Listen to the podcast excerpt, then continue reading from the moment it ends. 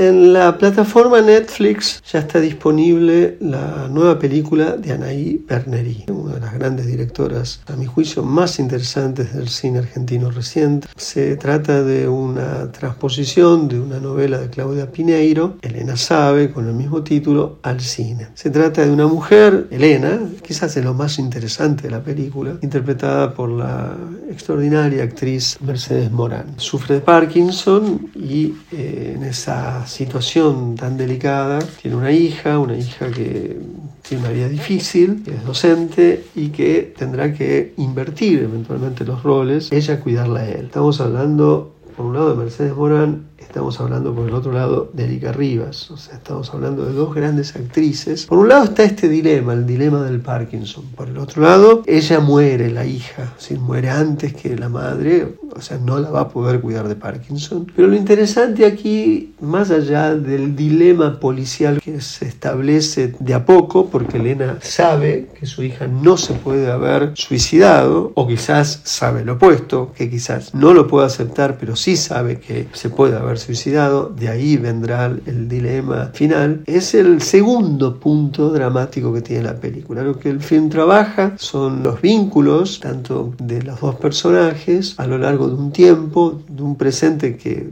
es interrumpido y de algunos flashbacks que son recientes en la vida de los personajes o que van mucho más atrás en el tiempo. Es interesante también para ver cómo funciona la relación con la literatura y el cine. La película se puede ver en Netflix, se llama Elena Sabe.